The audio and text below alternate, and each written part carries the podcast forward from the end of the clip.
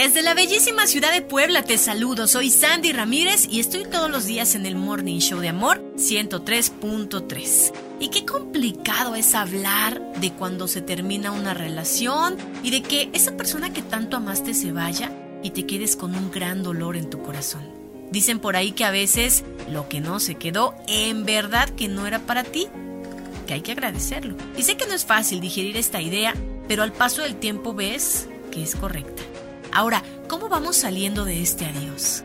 Primero que nada, hay que entender que tienes todo el mundo por delante y es mucho más de lo que fue esa persona en tu vida.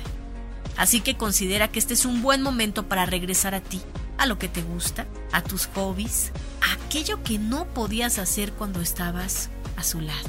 Piensa que esa persona solo fue una parte de tu vida, una etapa que ya se acabó. Por lo tanto, debes dejarla ir para conectar con nuevas emociones y, ¿por qué no?, con nuevas personas a futuro.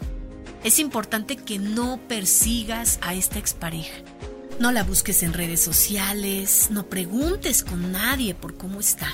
Déjala ir.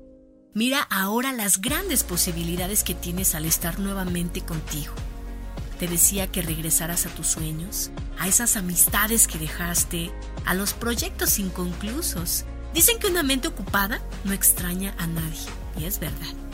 Recuerda que hiciste las cosas lo mejor posible. Sigue así y mira por ti.